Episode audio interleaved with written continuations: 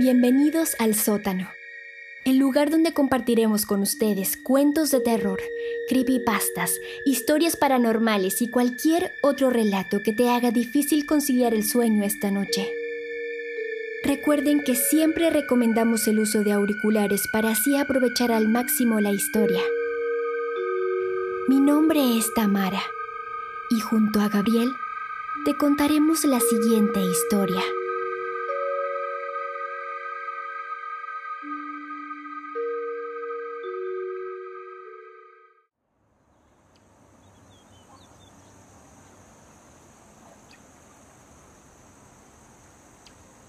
La cañada es el encauzamiento parcial del arroyo que lleva el mismo nombre. Se extiende por tres kilómetros hasta desembocar en el río Suquía, atravesando de sur a norte la ciudad capital de Córdoba. La construcción data de 1671. Es una zona muy concurrida por la frescura que causa el arroyo y la sombra provocada por los árboles, además de los múltiples restaurantes y bares ubicados estratégicamente en la zona lo que genera un gran esparcimiento de personas. Pero este emblemático lugar también posee un costado paranormal. Muchos hablan de ello, pero poco se sabe sobre esa mujer que aparece y se hace escuchar en la cañada. La historia comienza en los primeros años del 1900, cuando se implementaba el servicio militar obligatorio como ley nacional en Argentina. En ese tiempo, la ciudad de Córdoba aún se alumbraba con farolitos a gas de carburo de calcio, y la ciudad era constituida por una población altamente religiosa.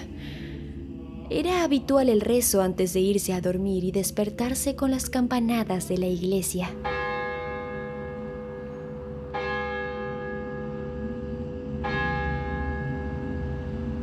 Esa era una época en donde las historias, mitos y leyendas se difundían como verdad absoluta, donde la superstición y la credulidad de los pobladores se esparcía por cada rincón aterrorizando las mentes de la gente.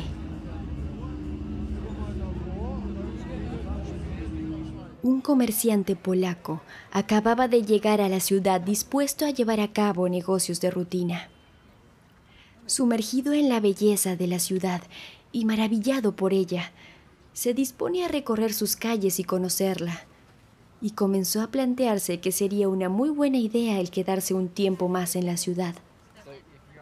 Durante aquellos tiempos se acababa de promulgar la ley Avedaneda, ley que fijó las bases de los estatutos de las universidades nacionales y el proyecto de nueva urbanización que pretendía el desmonte y nivelación de los altos del sur, permitiendo así un mayor crecimiento urbano de la ciudad. Era un lugar ideal para proyectar un futuro, y eso sumado a las costumbres de la época y a la nueva ley de inmigración que abarataba la compra de tierra para personas de origen europeo, hacían que el comerciante titubeara a la hora de pensar en volver a su patria. Después de un buen rato caminando, se detuvo a apaciguar su sed en una pulpería, de esas comunes de la época. Al entrar se encontró con un ambiente cálido y festivo, con personas tocando la guitarra y cantando para el disfrute de los presentes.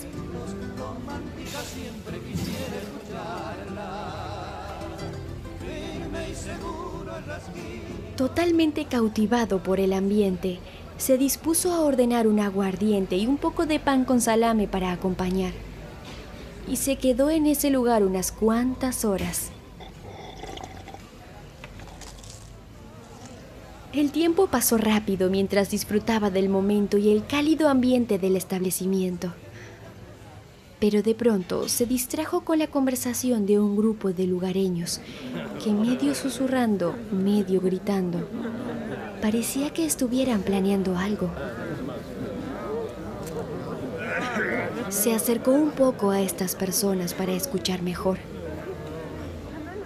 Los lugareños hablaban sobre un antiguo espectro, una mujer pálida y de baja estatura, vestida como si estuviera lista para asistir a un funeral.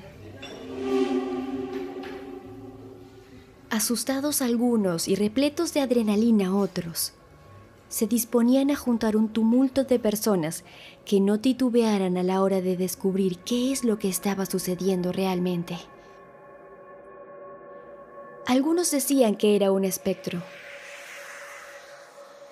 otros que era un bromista, una persona de baja estatura del circo local que se vestía de mujer de noche para asustar a los ilusos que caminaran solos a altas horas de la noche. Algunos pocos aseguraban escuchar sonidos extraños provenientes desde dentro de la cañada que no podían identificar. El plan del grupo era simple, hacer que algún valiente caminara solo por la cañada, mientras el resto esperaba escondido en algún sitio. Y cuando el supuesto espectro apareciera, en conjunto molerlo a golpes. El comerciante no daba créditos a los cuentos de los lugareños y simplemente pensaba que eran tontas conversaciones de borrachos. Sin darse cuenta ya había anochecido y tenía que volver a su alojamiento. Al levantarse para tomar sus pertenencias, escucha eufóricamente desde el fondo cómo unos gauchos le decían que tenga mucho cuidado en su regreso lo cual vio como algo completamente natural.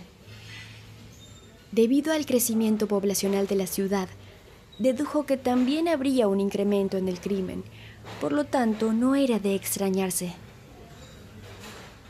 Ya listo para partir, se dirige a la puerta, algo somnoliento y con un poco de dificultad, probablemente por todo el alcohol que había bebido.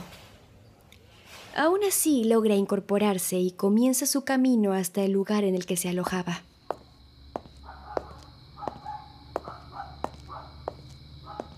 Era una noche tranquila, sin gente en las calles, y no es de extrañarse ya que los pobladores seguían un régimen guiado por las costumbres de la época. El comerciante caminaba tranquilo, pero no por eso del todo confiado.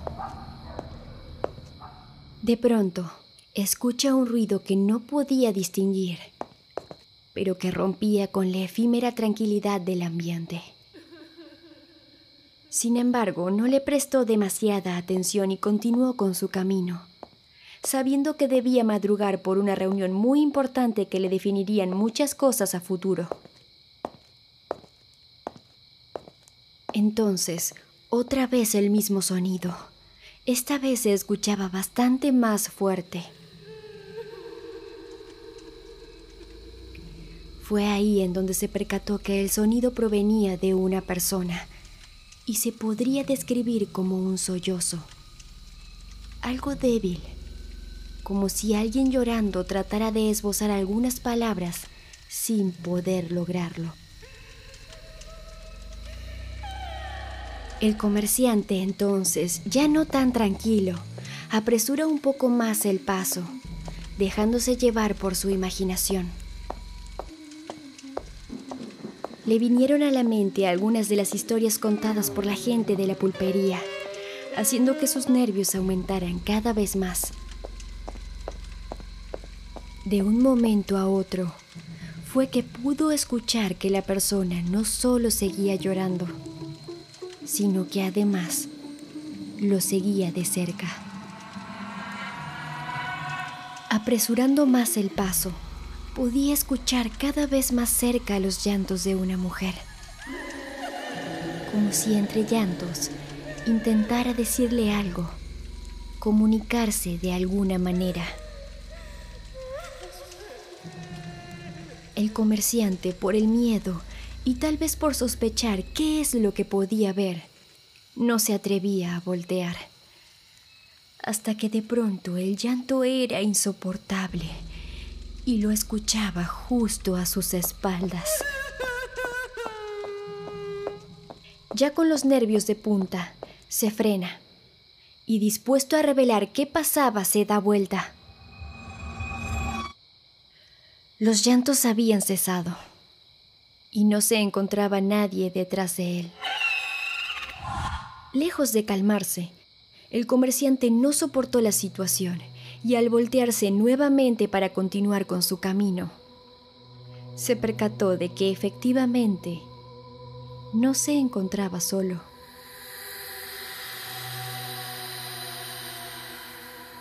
Frente a él, lo observaba la figura de una mujer de baja estatura, vestida de luto y con un velo que cubría completamente su rostro. Parada frente a él, sin hacer nada, el ambiente se congeló. Parecía que el tiempo se hubiera detenido. Sin saber qué hacer y paralizado por la situación, pudo ver cómo la mujer comenzaba a levantar su velo, mientras que de ella salían débiles quejidos de pena. Al terminar de levantar el velo, el comerciante pudo observar aterrorizado el rostro de una mujer sin cabello y completamente desfigurada por el paso del tiempo. Lamentablemente él no pudo reaccionar. Sus músculos no tenían respuesta. Petrificado pudo ver cómo el espectro emitía sus quejidos. Pero un llanto ensordecedor lo hizo percatarse de que debía huir de inmediato, ya que según las historias que se contaban, ese podría ser el último lugar en el que lo vieran con vida. No lo pensó más y emprendió una feroz carrera hasta llegar a algún lugar en el que pudieran ayudarlo. Mientras huía, podía escuchar los llantos del espectro siguiendo sus pasos, como si estuviera atada a él. Con su poco conocimiento de la ciudad, recuerda que en su recorrido por ella había visto una comisaría no muy lejos de donde se encontraba.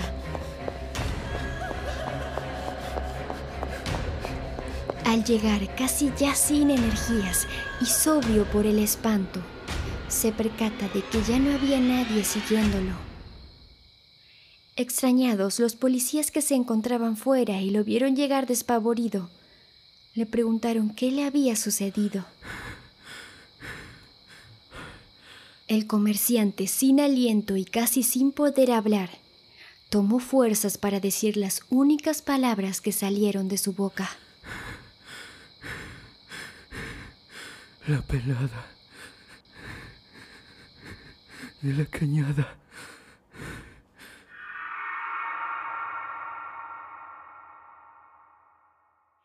Relatos de Córdoba. La pelada de la cañada.